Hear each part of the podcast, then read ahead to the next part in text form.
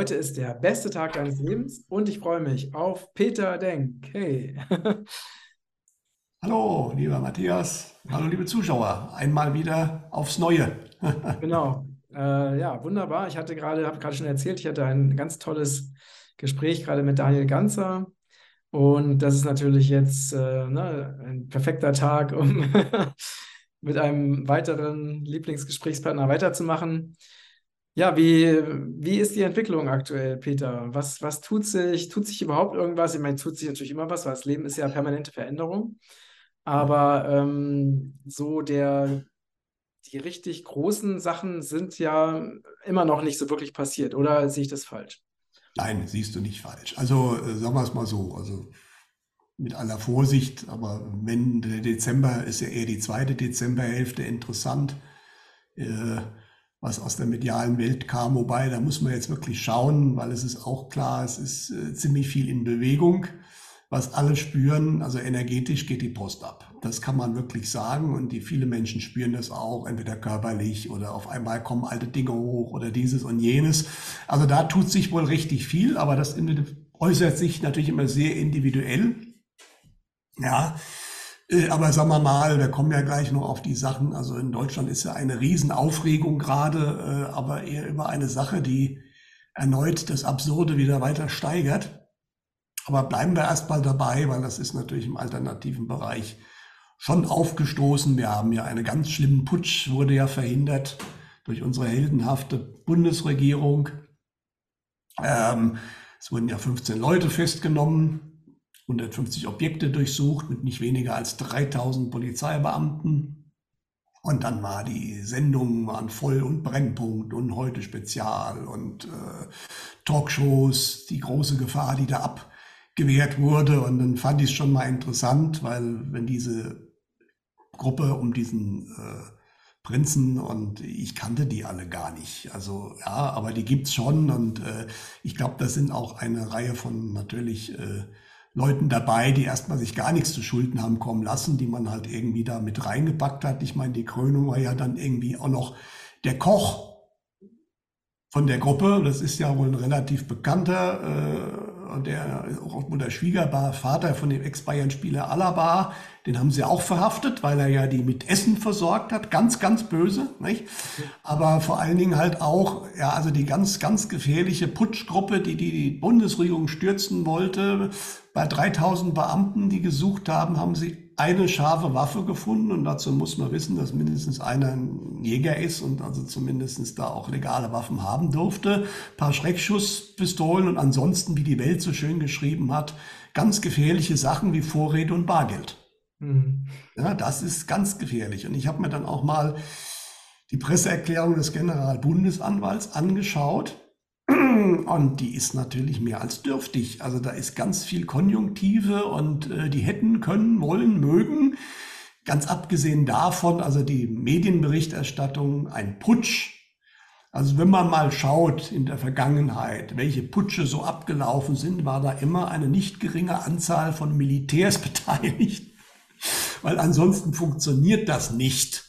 Ja, und diese Truppe würde kaum, äh, wie soll ich sagen, äh, mit einer scharfen Waffe überhaupt nur äh, in den Bundestag reinkommen, geschweige denn sonst irgendwo. Also das ist, ist völlig absurd, diese ganze Sache. Aber noch viel absurder wurde ja die Sache dadurch, dass man im Endeffekt die Medien wohl schon zwei Wochen vorher davon in Kenntnis gesetzt hat, dass das kommen wird. Nicht? Das hat ja die eine linke Abgeordnete gesagt. Sie wusste zu einer Woche und äh, sie kannte aber Medienleute, die wussten schon seit zwei Wochen vorher. Und irgendein Journalist hat ja am Abend vorher auch schon irgendwo getwittert, dass irgendwie am nächsten Tag da Exklusivmeldungen kommen würden.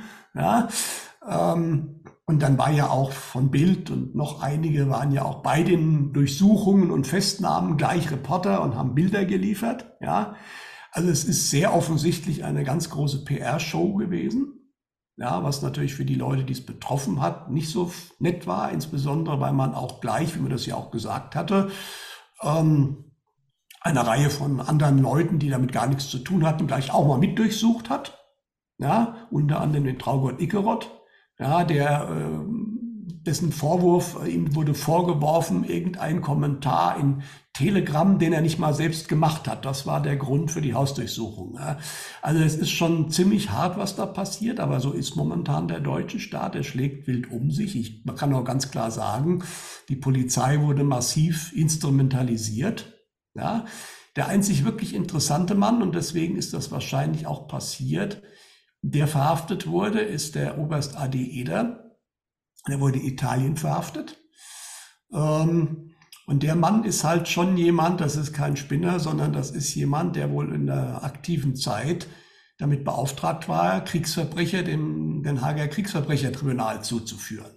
Ja, und der hatte im Vorfeld gesagt, dass er halt einiges wohl auch an Informationen hat, die er rausbringen will, was Thema Kindesmissbrauch und Ahrtal und diese Geschichten betrifft.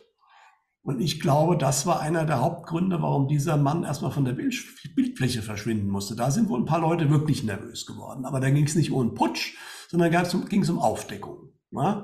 Und sowas mag man nicht. Ne? Und äh, im Endeffekt äh, ein Freund, der dabei war in Italien. Die italienische Polizei war wohl sehr korrekt bei der ganzen Geschichte. Es war wohl auch ein deutscher Beamter dabei und der hat wohl auch zugegeben, dass das eine politische Sache wäre.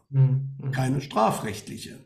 Und das sagt eigentlich alles aus. Wir haben momentan eine politische Justiz, die einfach zugreift und äh, ja, dass Hausdurchsuchungen mittlerweile ein Einschüchterungsmittel sind. Das haben ja schon auch Rechtswissenschaftler ganz klar gesagt und geschrieben, weil häufig kann der ja passieren. Wir hatten ja eine Woche vorher schon diesen Aktionstag gegen Hass und Hetze, nicht?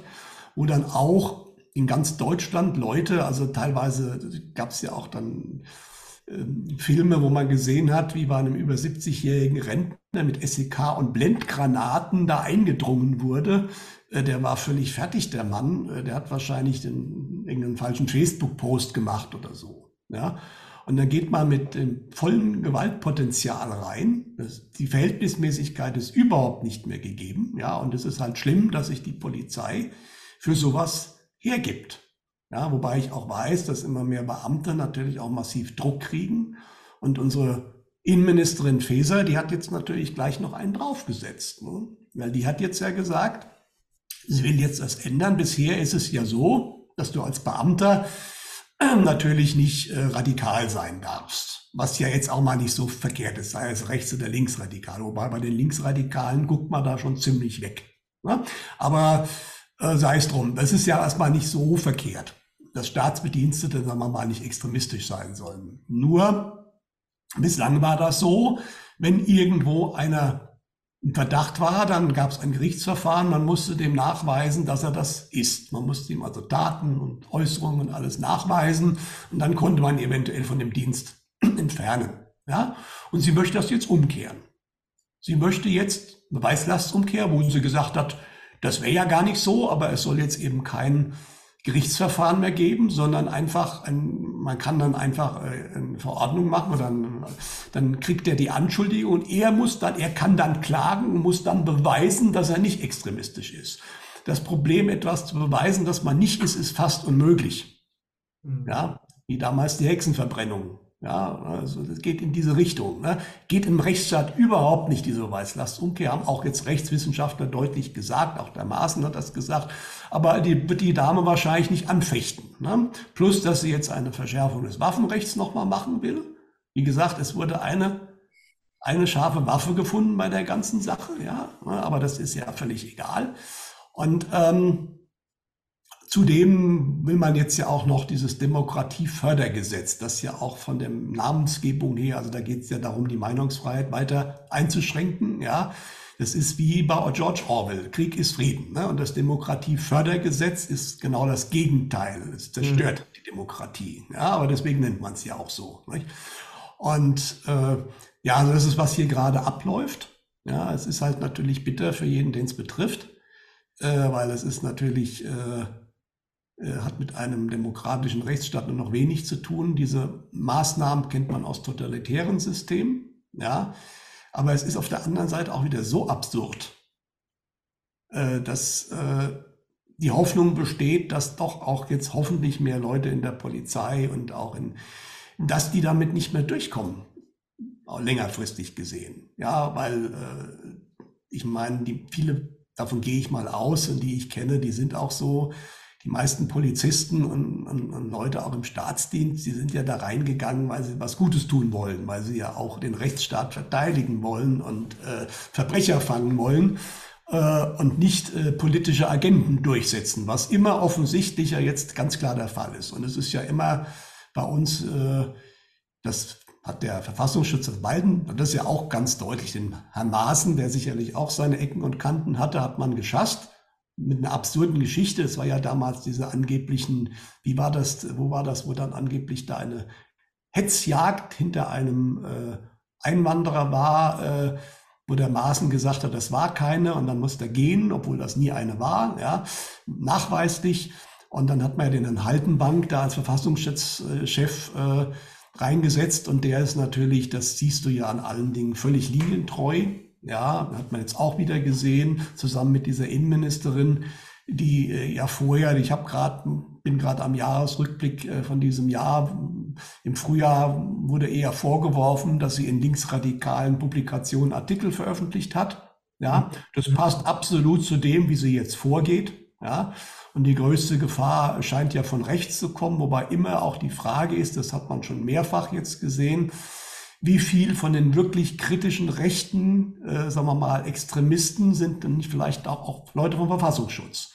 Man wollte mal irgendwann ja äh, auch die NPD verbieten. Das ging dann nicht vor einigen Jahren, weil zu viel im Vorstand halt vom Verfassungsschutz waren, weil das Gericht gesagt hat, naja, ich weiß nicht, wie viel davon noch übrig bleibt, wenn wir den Verfassungsschutz mal rausnehmen.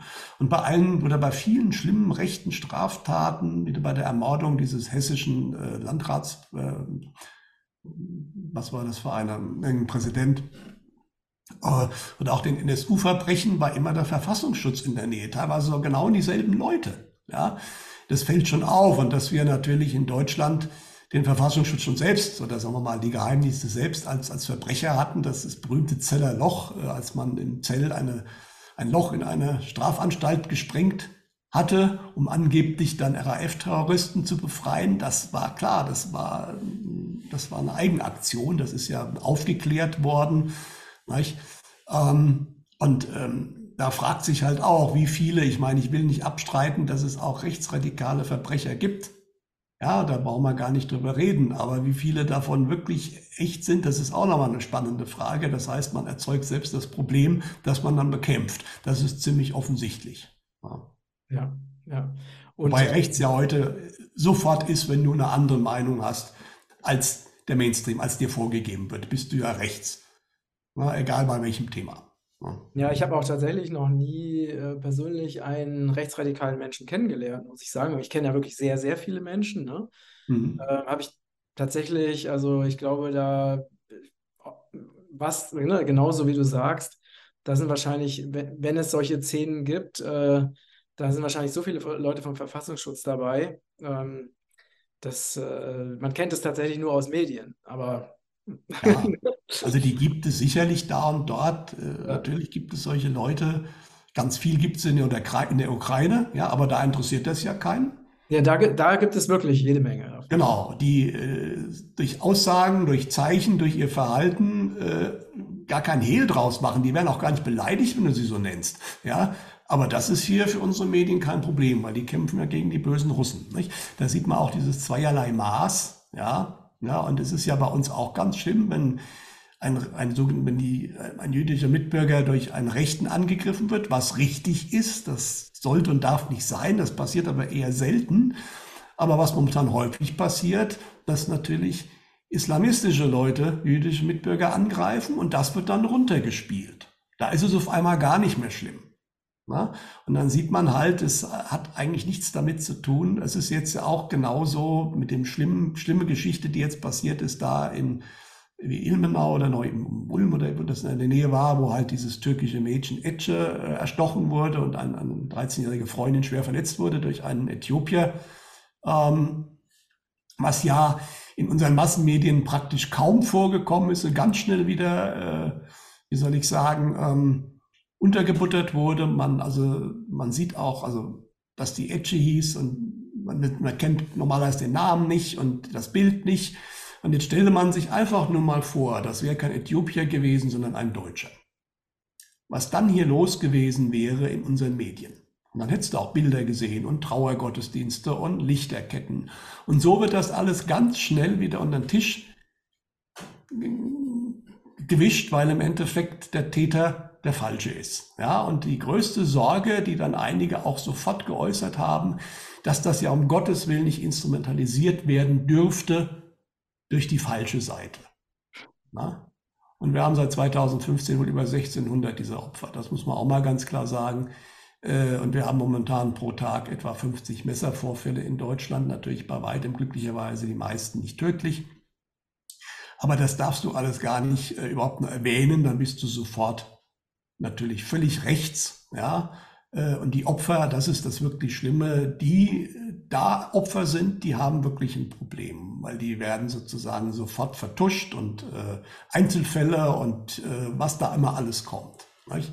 Und die Leute, die dieses machen aus ihrer politischen Agenda heraus, das ist halt moralisch, menschlich, ist das halt unterste Schublade. Das muss man so deutlich sagen. Aber damit müssen sie dann halt auch leben. Die sehen das wahrscheinlich ein bisschen anders. Aber das ist halt das Schlimme, dass die Opfer, genau jetzt die Opfer dieser Spritze, ähm, die ja auch kein Gehör kriegen, die teilweise von Hinz zu Kunz rennen und äh, teilweise als, als, als Einbildung wird das bezeichnet. Äh, äh, ich meine, ganz langsam fangen jetzt interessanterweise doch, aber die Massenmedien, zumindest der MDR, hat jetzt zwei interessante Beiträge gebracht, wo das äh, ganz gut gezeigt wurde, auch vor allen Dingen, wo ganz gut gezeigt wurde, weil hat eine Tochter und die Mutter, der Vater ist halt äh, nach dieser Spritze relativ schnell verstorben. Und das ist wohl auch nachweislich so. Und sie wollte halt äh, eine Obduktion haben und dann hat man, sie haben sie dann im Endeffekt selbst bezahlt und das kam auch bei raus, aber das wird halt sehr schön dokumentiert, interessanterweise in diesem MDR-Beitrag, wie das Paul-Ehrlich-Institut und die Charité, wie die alle gemauert haben und verzweifelt versucht haben, das zu verhindern. Ja, also da sieht man schon ganz klar, da will jemand was verbergen. Die wissen das natürlich ganz genau.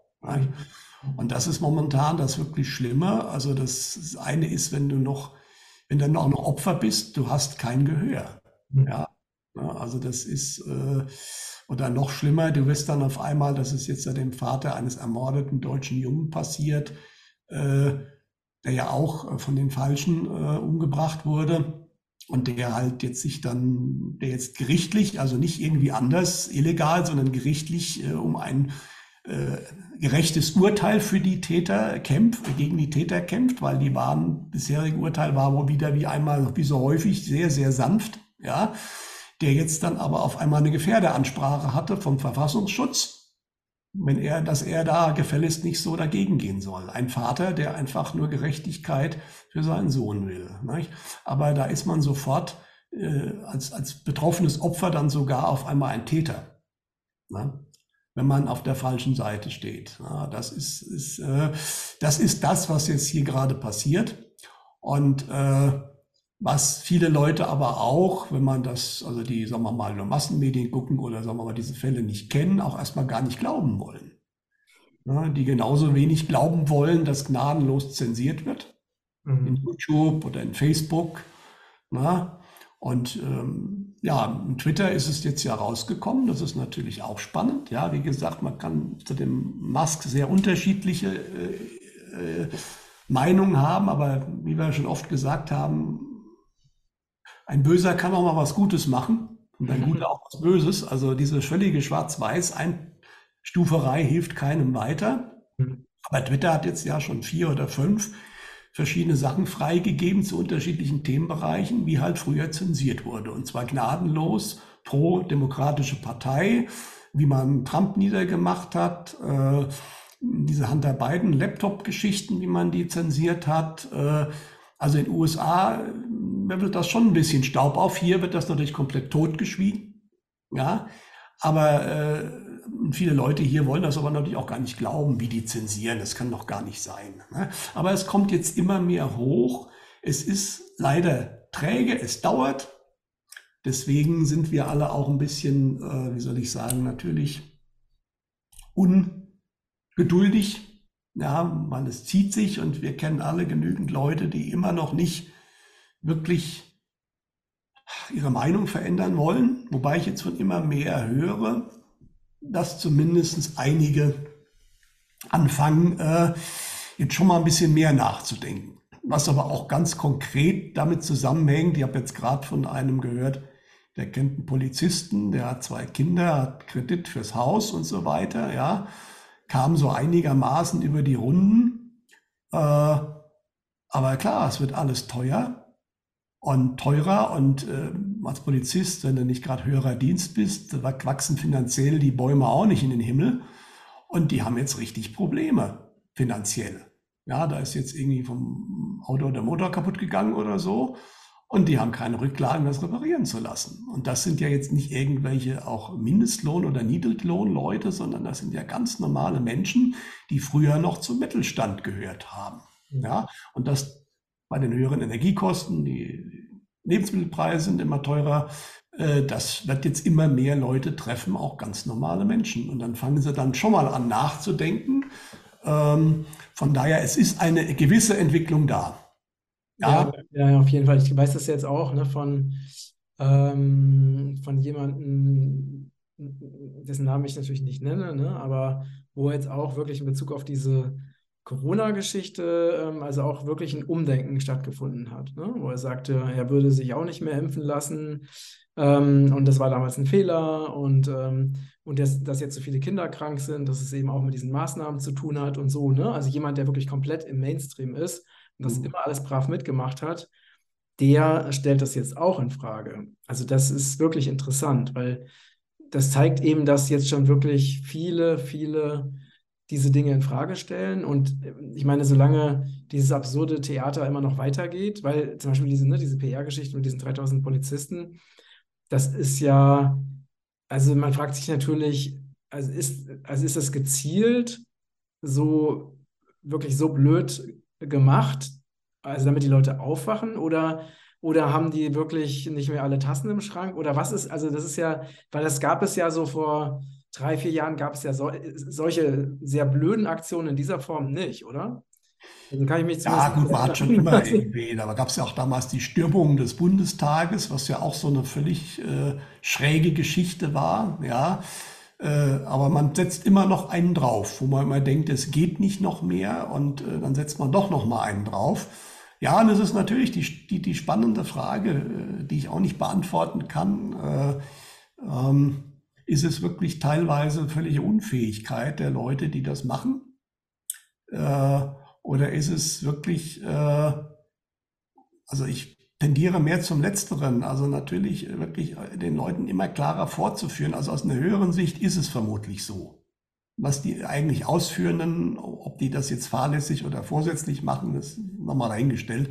Aber ähm, die Leute sollen jetzt immer deutlicher die Chance haben zu erkennen, sagen wir es mal so, dass hier alles völlig in die falsche Richtung läuft. Das ist ja, wie gesagt, ist jetzt hier mit dieser, mit dieser Justizgeschichte so und der Meinungsfreiheit und so weiter, aber das ist ja auch mit der Energiepolitik so, es ist ja völlig offensichtlich. Ja, jetzt sollen die Leute äh, Strom sparen und ja, natürlich gibt es immer noch ein paar, die glauben, Putin ist daran schuld. Ja, aber im Endeffekt ist völlig klar, die Politik der Regierung ist schuld, dass wir nicht mehr genug Strom haben, dass wir nicht mehr genug Gas haben, dass alles viel, viel teurer wird. Ja, Jetzt kommt ja diese tolle, das, das haben die Leute noch gar nicht auf dem Radar. Jetzt ist ja die sogenannte Ölpreisbremse äh, hier in Deutschland in Kraft getreten. Das klingt ja erstmal toll, Ölpreisbremse, das heißt, ich muss weniger für Öl bezahlen ne, oder Benzin. Aber das krasse Gegenteil ist ja der Fall, weil nicht unser Preis wird gebremst, sondern der Preis, den man Russland zahlen will, wird gebremst. Also sprich, Russland kriegt, glaube ich, nur noch 60 Dollar pro Barrel. Und äh, das soll jetzt natürlich Russland bestrafen. Das ist momentan gilt das für Tankeröl und demnächst auch ab, ich glaube Mitte der, irgendwie ein, zwei Wochen dann auch für Pipelineöl. Das heißt die Druschbar-Pipeline aus dem Osten, wo russisches Öl noch kommt und da vor allen Dingen die ostdeutschen Raffinerien versorgt, wird das äh, dann nicht mehr gehen, weil Russland natürlich sagt, äh, also das kannst du vielleicht machen und dann würde es auch Druck erzeugen, wenn es auf sonst auf dem Weltmarkt keine Abnehmer gibt oder nur weniger. Oder wenn wirklich ein Großteil der Welt das so machen würde. Ja. Aber das Gegenteil ist ja der Fall. Es ist ja nur noch ein paar westliche Hanselstaaten, die das machen. Und dann wird Russland dieses Öl natürlich woanders locker los. Und dann passiert, genau wie beim Gas, wird jetzt das dann natürlich genauso passieren. Wir kriegen ja russisches Gas. Wir kriegen es noch nicht mehr direkt, sondern wir kriegen es über Indien oder China mit ordentlichen Aufschlägen drauf, was bei uns dann natürlich die Kosten explodieren lässt. Und genau das wird, wenn diese Ölpreisbremse in Anführungsstrichen mal wirklich dann greift, dann wird es zumindest in Ostdeutschland eng, weil diese Raffinerie kann man nicht äh, also es gibt da ja Ersatzlieferungsideen, aber erstens mal ist Öl nicht gleich Öl. Das heißt, die muss man umstellen, ne, weil die Öl, verschiedene Erdöle unterschiedlich sind.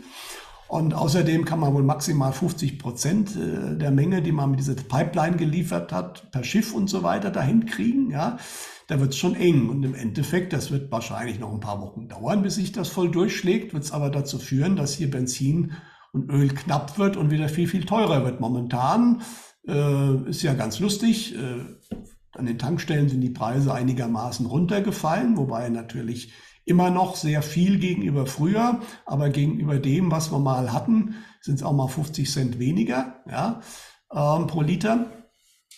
Und da sieht es ja momentan so aus, als wäre alles halb so wild. Nicht? Ähm, aber das ist halt auch wieder diese typische äh, Berg- und Talgeschichte. Ja, wir geben mal wieder ein bisschen nach.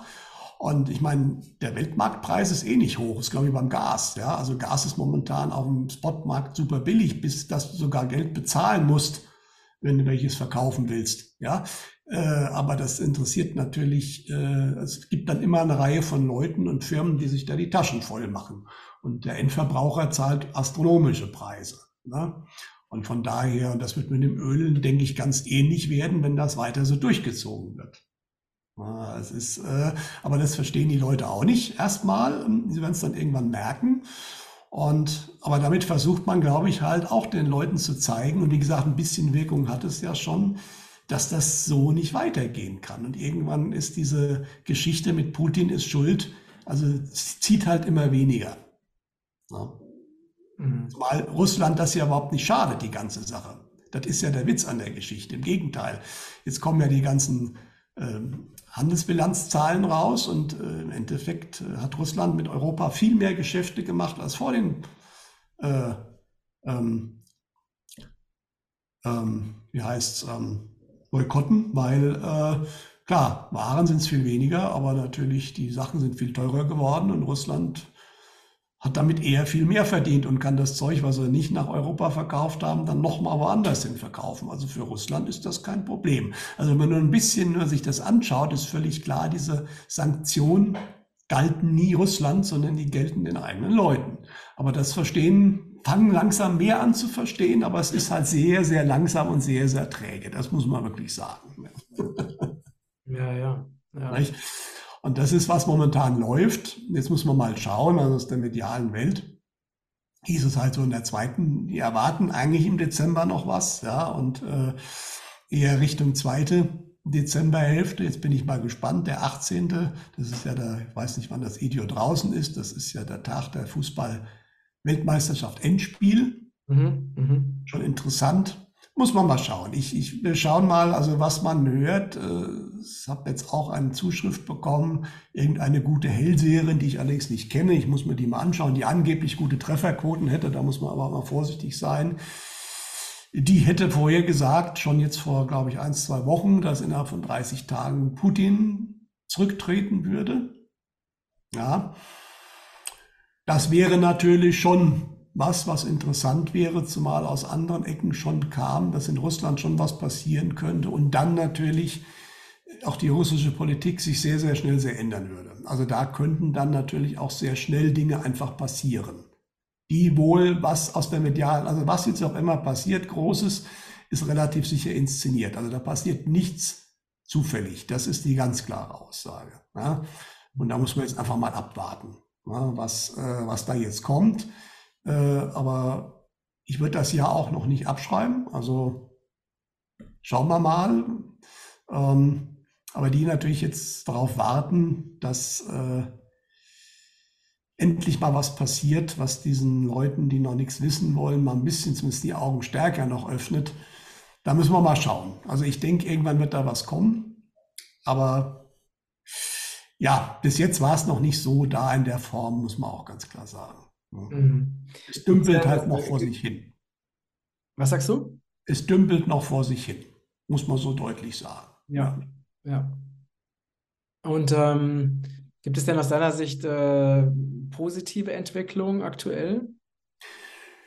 Ja gut, also wie gesagt, äh, das, wie du es gesagt hast, das nehme ich auch. Also das C-Thema, äh, zumindest das ist, glaube ich, wirklich tot, auch wenn es natürlich immer noch Politiker gibt, die das äh, immer noch weiterziehen wollen. Wir haben jetzt natürlich hier diese absurde Situation, dass zwei Bundesländer die Maskenpflicht in öffentlichen Verkehrsmitteln aufgehoben haben. Wobei das äh, bisschen unklar, so wie ich das verstehe, also im ICE nicht gilt. Ja, aber beim Nahverkehr, wobei dann auch die spannende Frage ist, wenn du jetzt von hier, von Frankfurt mit dem Regionalexpress oder der Regionalbahn nach, äh, nach Aschaffenburg fährst, was ja Bayern ist, ob du dann über dem nach, wenn du über Main bist, die Maske abnehmen darfst da drin. Also so völlig absurde Geschichten. Aber was auf jeden Fall ist, wenn du mit dem ICE nach München fährst und da brauchst du eine Maske in dem geräumigen erste Klasse Abteil aufhaben musst, und dann steigst du in die Münchner S-Bahn und musst sie nicht mehr aufhaben. Das ist mhm. natürlich völlig logisch, völlig sinnvoll, ja. Ähm, also völlig absurd. Ne?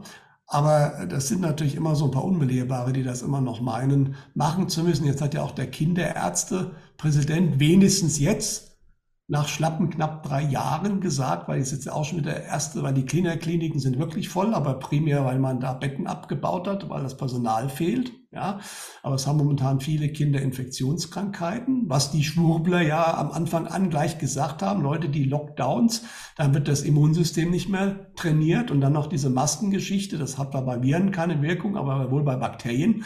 Das heißt, irgendwann kommt das mit Macht zurück und das ist genau, was jetzt passiert. Ja, genau. Gab es dann die Ersten, die schon wieder gesagt haben, ja, da müssen die Kinder wieder Masken aufsetzen, hat jetzt glücklicherweise eben dieser Kinderärztepräsident gesagt, bloß nicht. Ja, dann verlängern wir das Problem und wir es ja noch mal mehr. Allerdings, das hat der nette, hätte, hätte der nette Herr auch mal vor zwei Jahren schon sagen können. Da hat er schön den Mund gehalten. Ja, das war damals schon klar, dass das so ist. Das ist halt schon ein bisschen traurig, weil es halt auch die Schwächsten trifft, ja, und getroffen hat, die am meisten darunter gelitten haben und leiden. Aber die gute Nachricht ist, auch wenn es hier viele Unbelehrbare gibt und leider auch noch einige bei der normalen Bevölkerung, die das immer noch alles glauben wollen. Es gibt aber immer mehr, die da jetzt zumindest aussteigen. Ja, das heißt, das ist eine gute Entwicklung. Spannend wird es jetzt. Das ist jetzt natürlich wieder etwas schwierig, weil heute ist der 12., wo wir das Video aufnehmen. Da wird ja in Brasilien angeblich der neue Präsident angelobt.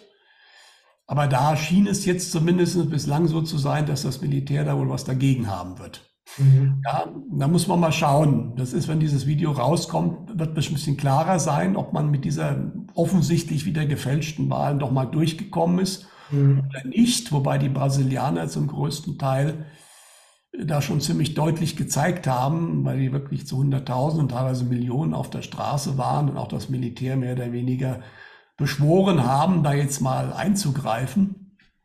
Äh, da muss man mal schauen. Aber da ist die Chance zumindest da, dass sie damit nicht mehr durchkommen werden. Und ich bin mir relativ sicher, wenn in einem Land dann mal relativ offensichtlich klar ist, dass so eine Wahl massiv manipuliert wurde, dann ist es natürlich in anderen Ländern wahrscheinlicher, dass man dann auch mal genauer hinschaut. Und der nächste Kandidat sind natürlich die USA, wo jetzt auch durch diese Twitter-Veröffentlichungen natürlich auch auf diesem Weg auch nochmal gezeigt wurde, dass diese Wahl, diese Präsidentschaftswahl getürkt war oder dass man zumindest mit völlig unzulässigen Mitteln da versucht hat, das Ganze zu beeinflussen. Ja? Und irgendwann läuft dieses Fass da drüben auch über. Da bin ich mir relativ sicher. Und das wird auch nicht mehr ewig dauern, weil ich denke, da gibt es viele Patrioten, die auch nicht mehr endlos sich das anschauen. Ja? Auf der anderen Seite, auch in Russland gibt es natürlich viele Leute, Deswegen diese Sache mit Putin ist auch nicht völlig von der Hand zu weisen. Weil er ist ja, ja, also Putin ist ja, obwohl er ne, ähm, ja bei uns ganz anders dargestellt wird, aber er ist ja wirklich sehr, sehr gemäßigt und sehr zurückhaltend. Natürlich. Ja? Und das ist, was viele Russen auch im russischen Militär nicht verstanden wird. Und das ist auch völlig logisch. Da braucht man auch nicht irgendwie, also diese Aussagen, Russland ist militärisch am Ende, die hier teilweise in Medien gemacht werden, ist natürlich kompletter Bullshit. Ja, aber im Endeffekt könnte Russland sicherlich mehr machen, um diese Ukraine-Geschichte auch schneller äh, endlich mal zumindest in den Status quo zu setzen, dass es, äh, äh, wie soll ich sagen, auch nicht so viel Opfer gibt auf, bei russischen Soldaten. Also es ist mir völlig unverständlich, warum es immer noch Artillerie, ukrainische Artillerie gibt, die den Donbass beschießen kann. Was ja immer noch passiert. Ja, und also das, da, da, das ist mir auch nicht ganz klar. Aber sagen wir mal drum, es gibt sicherlich Gründe, haben wir ja schon viel darüber gesprochen, warum diese Operation passiert ist. Da gibt es ganz andere Gründe im Hintergrund, die sicherlich Putin weiß, die auch ein paar andere wissen, die aber auch viele in Russland nicht wissen. Die sehen halt auch nur die oberste Ebene, die sie halt erkennen und da stellen sie fest, dass Russland da momentan sich da und da zurückzieht und das und das macht, wohl wissend, dass sie da wohl ganz locker irgendwie das auch anderen, anders handhaben könnten. Und das kann natürlich schon dazu führen, dass in Russland irgendwann auch äh, gewisse Dinge anders gemacht werden. Wobei das, wie gesagt, aus der medialen Welt die Aussage kommt, es ist inszeniert. Ja, also äh, was, was muss man mal schauen. Was ist inszeniert? Ja, wenn da jetzt wirklich ein Putin weg wäre und in Russland eine politische Veränderung käme, die bei wahrscheinlich dann in die Richtung ginge, härter vorzugehen. Ja, weil noch weicher vorgehen, das würden viele Russen nicht wollen. Also von daher, äh, das wäre dann aber inszeniert. Aber sowas ist was, was jederzeit kommen könnte und was dann natürlich auch vom einen Tag auf den anderen die Situation völlig umkehren kann. Mhm. Ja? Na, von daher, da müssen wir mal abwarten. Ähm, und äh, momentan kommt, das ist sicherlich die gute Nachricht aus der medialen Welt. Also es ist sehr variabel auch. Also wie holprig das nächste Jahr so richtig werden wird, das ist noch nicht so ganz klar. Haben wir das letzte Mal ja drüber gesprochen. Na, momentan scheint es sich so anzudeuten, als wird es nicht ganz so schlimm werden, was aber nicht heißt, dass nichts passieren wird.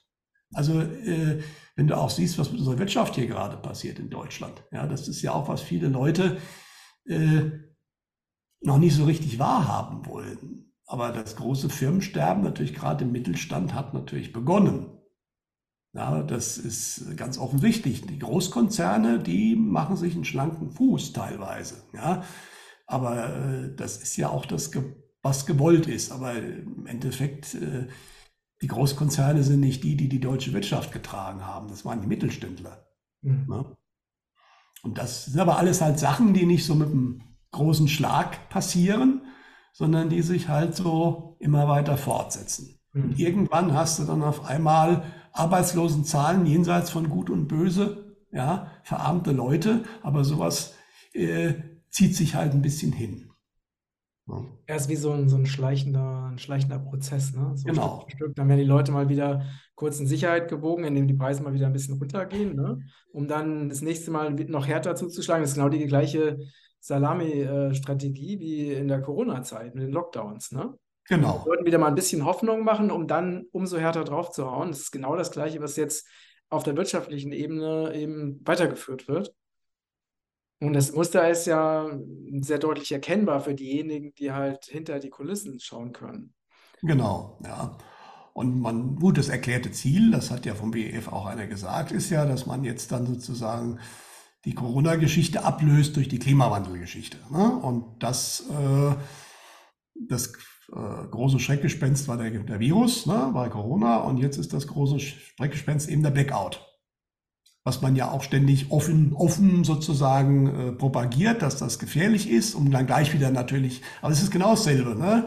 Also, das kann passieren, aber eigentlich wird es nicht passieren, weil wir haben ja alles im Griff, aber wir müssen jetzt aufpassen. Ne? Und dann kommt ja dieser Schweizer äh, Stromsparplan, ne? wo sie ja dann schon in vier Stufen und auch schon mit dem Modell im Hintergrund und wenn wir die nächste Stufe machen müssen, wart ihr schuld, weil ihr nicht gut genug gespart habt. Genau dasselbe bei unserer Gasstufenplan, den wir haben, wo ja auch momentan die Netzagentur schon immer äh, warnt. Da gibt's, ist ja auch so ein politischer äh, Grüner äh, da Chef, der ja auch immer warnt, wir würden zu wenig Gas sparen. Ne? Also ganz klar die Aussage, ihr seid schuld. Wenn es irgendwann eng wird, ihr seid schuld, genau wie damals. Die Maßnahmen haben nicht gewirkt, weil ihr sie nicht gut ja, und dann müssen wir die nächste Runde machen. Also die Art und Weise ist exakt dasselbe, wie man es mhm. wieder versucht zu verkaufen. Mhm. Und das ist genau das Problem. Ich denke halt auch, es gab jetzt ja wieder, wusste ich jetzt auch nicht, kam jetzt auch raus, es gab ja wieder auch eine neue Pandemieübung im Oktober mit Ach, genau okay. denselben Leuten, äh, BAF, äh, WHO, Bill Gates, Bill Melinda Gates Stiftung und Welt Economic Forum mit einer neuen Seuche, die man da durchgespielt hat, die irgendwie tödlicher ist und mehr Kinder betrifft. Ja, und natürlich ein Schelm, wer da vielleicht an gewisse Nebenwirkungen oder Folgen von gewissen Spritzen denkt. Ähm, aber ich glaube nicht, dass man mit der Chose es nochmal machen wird und es auch schaffen würde. Ja, aber sondern dass man jetzt was anderes braucht, natürlich einen anderen Grund. Mhm. aber, wenn, wenn, aber in der Regel ist es ja schon so, wenn die diese Planspiele durchführen, dass die ja in der Regel danach auch dann äh, umgesetzt werden. Ja, theoretisch schon. Wir werden sehen, vielleicht machen sie auch beides. Ja, allerdings verschiedene Sachen werden halt schwer. Also Lockdowns kannst du jetzt noch sehr, sehr schwierig machen weil jetzt ja auch das Verwaltungsgericht in Leipzig den bayerischen Lockdown ganz klar als, als nicht verhältnismäßig abgeurteilt hat. Ja, es gibt ja auch schon viele Länder, wo auch die, die, die Bußgelder wieder zurückgezahlt werden. Ja, mhm. ähm, und aber ausschließen kann man bei den Leuten gar nichts, das ist auch klar. Ja, es ist ja auch die spannende Frage. Die Affenpockengeschichte ist ja erstmal wieder völlig äh, untergetaucht. Allerdings dieses Plan, weil es ist spannend, wenn man so einen Jahresrückblick macht, dann kommen wieder Sachen, die man auch schon wieder vergessen hatte. Ja. Mhm. Da gab es ja auch ein Planspiel und da war ja genau an dem 15. Mai, wo auch laut Planspiel, dass das erste Mal ein Thema werden soll, wurde es das erste Mal ein Thema. Ne? Aber nach diesem Planspiel würde erst im Januar eigentlich das Thema 23 würde das Thema erst wieder richtig hochkommen. Also müssen wir mal abwarten. Ne? Ähm, aber ich habe, wie gesagt, sehr stark den, den Verdacht, dass es schon eher, dass man es über die andere Geschichte machen will. Ja, wobei es, wie gesagt, wohl keinen Blackout geben wird. Das bleibt auch so. Ja, äh, aber natürlich die Angst vor diesem, mhm. die will man natürlich nutzen. Mhm. Ja, und äh, ja, es gibt verschiedene Vorhersagen, dass im Januar relativ wenig gehen wird, aber auch die Aussage, nicht wegen eines Virus mhm. wegen was anderem. Mhm. Ne? Da kann man jetzt sich verschiedene Sachen überlegen. Also logisch wäre es natürlich, wenn das so weitergeht, dass dann irgendwann gesagt wird, naja, zu Hause heizen die Leute auch, dann sollen sie nicht in geheizte Büros gehen. Das heißt, wir machen wieder alles zu, machen wieder alle Homeoffice, Homeschooling, die Schulen werden nicht geheizt, die Kinder leiden jetzt schon drunter, weil natürlich die Schulen viel weniger geheizt werden wie vorher. Ne?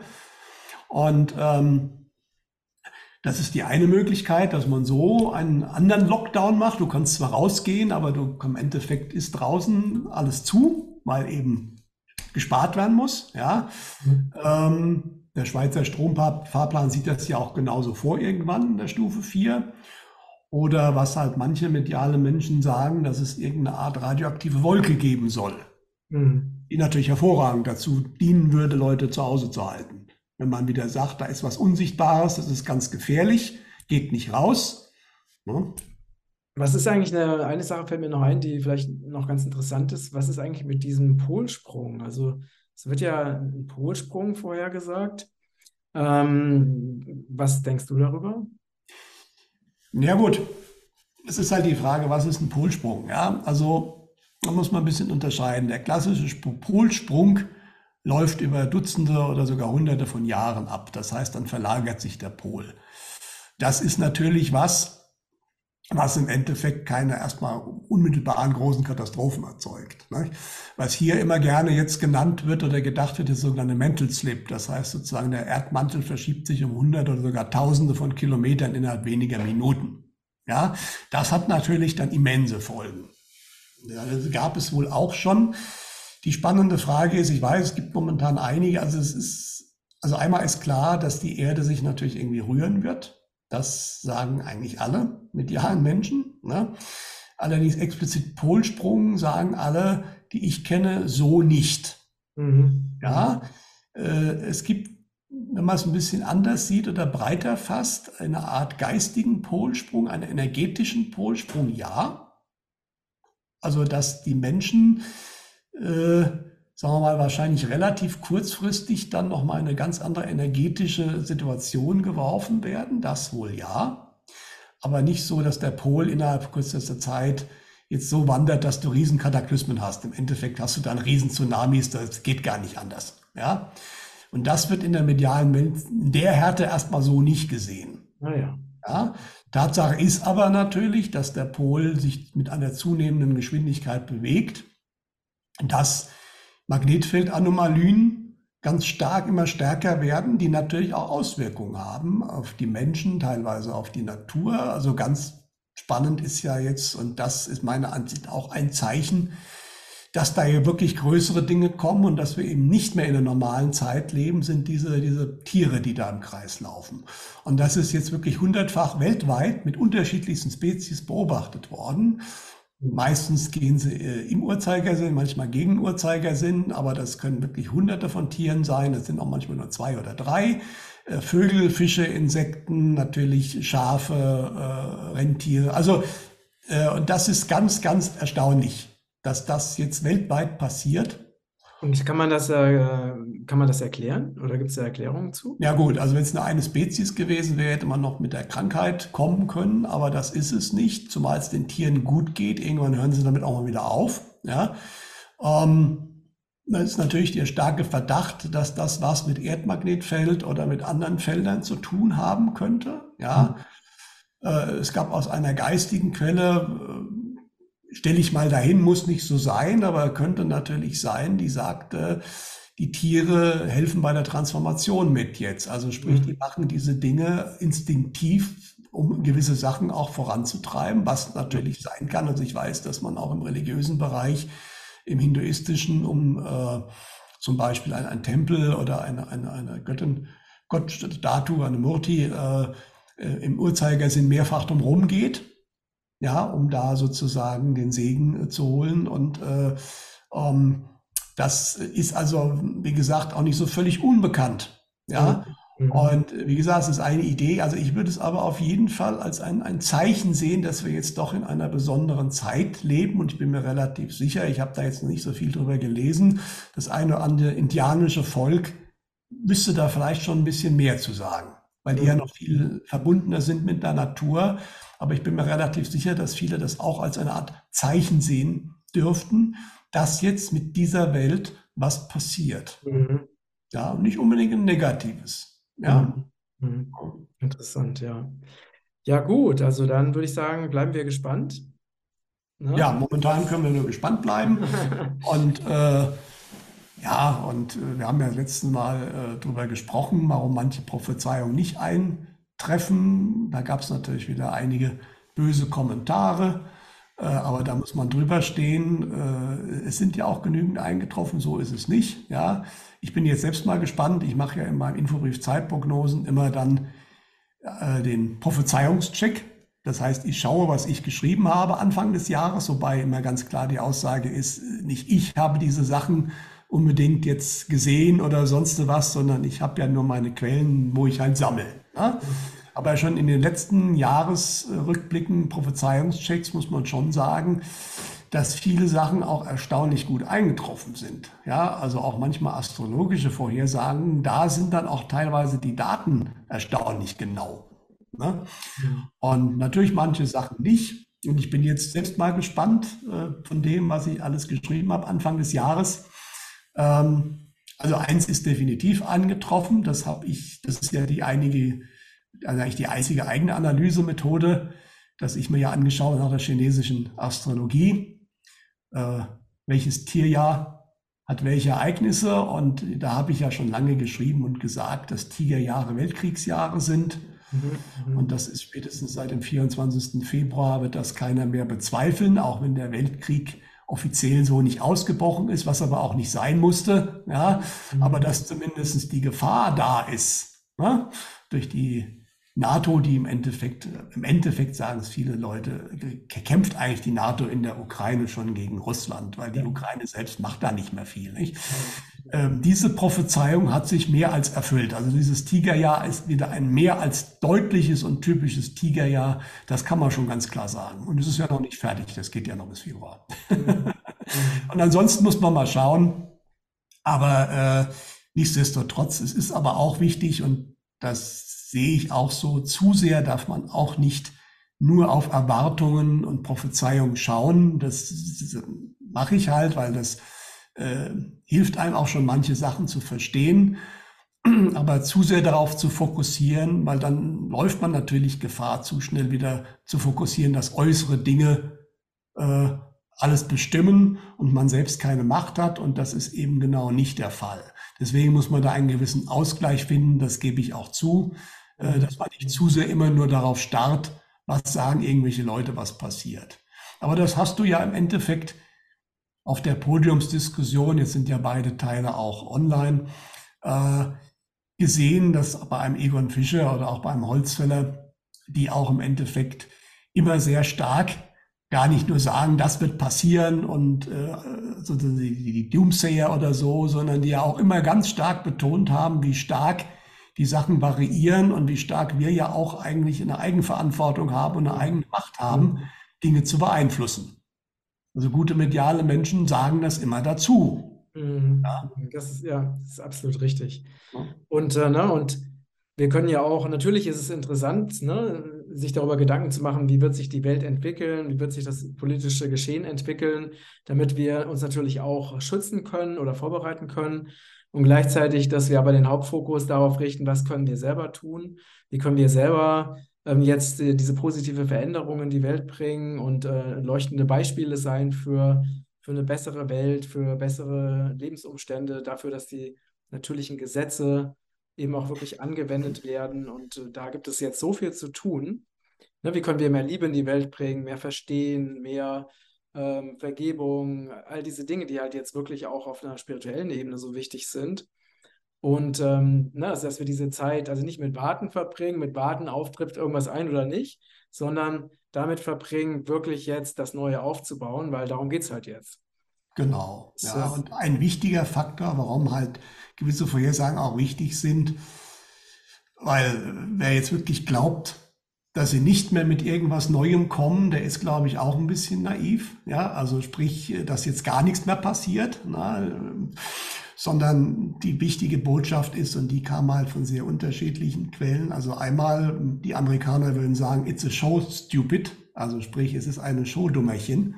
Also es ist definitiv eine Show, die hier kommt und lasst euch in diese Show nicht reinziehen.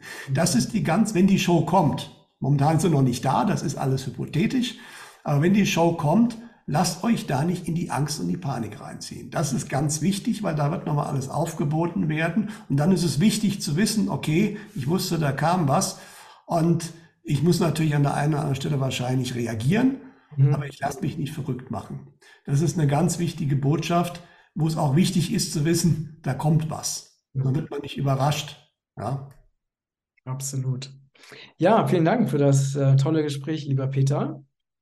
Gerne. Lieben, äh, vielen Dank für eure, Unterstützung. Wir freuen uns natürlich wie immer über eure zahlreichen Kommentare und Anregungen und natürlich ist Kritik auch äh, willkommen, sofern sie nicht unterhalb der Gürtellinie ist. Ne? ich gerade mit Peter vorhin drüber gesprochen, weil so eine Energie wollen wir natürlich nicht auf unserem Kanal haben. Und ja, wir würden uns natürlich sehr freuen, wenn ihr diesen Beitrag weiterteilt. Vergesst nicht, meinen Newsletter zu abonnieren. Und dann, ja, bis zum nächsten Mal. Danke, lieber Peter. Liebe Grüße nach Deutschland. Tschüss, Matthias. Tschüss. Zuschauer. Hallo, ihr Lieben. Ich bin der Gründer von Regenbogenkreis. Und wenn du unsere besonderen und wertvollen Premium-Produkte kennenlernen willst, dann habe ich unten den Rabattcode YouTube11 für dich. Und damit bekommst du bei deinem Einkauf 11% Rabatt auf unsere wertvollen Produkte. Und das Besondere ist, mit jedem Kauf unserer Produkte schützt du Regenwald in Südamerika. Alles Liebe, dein Matthias.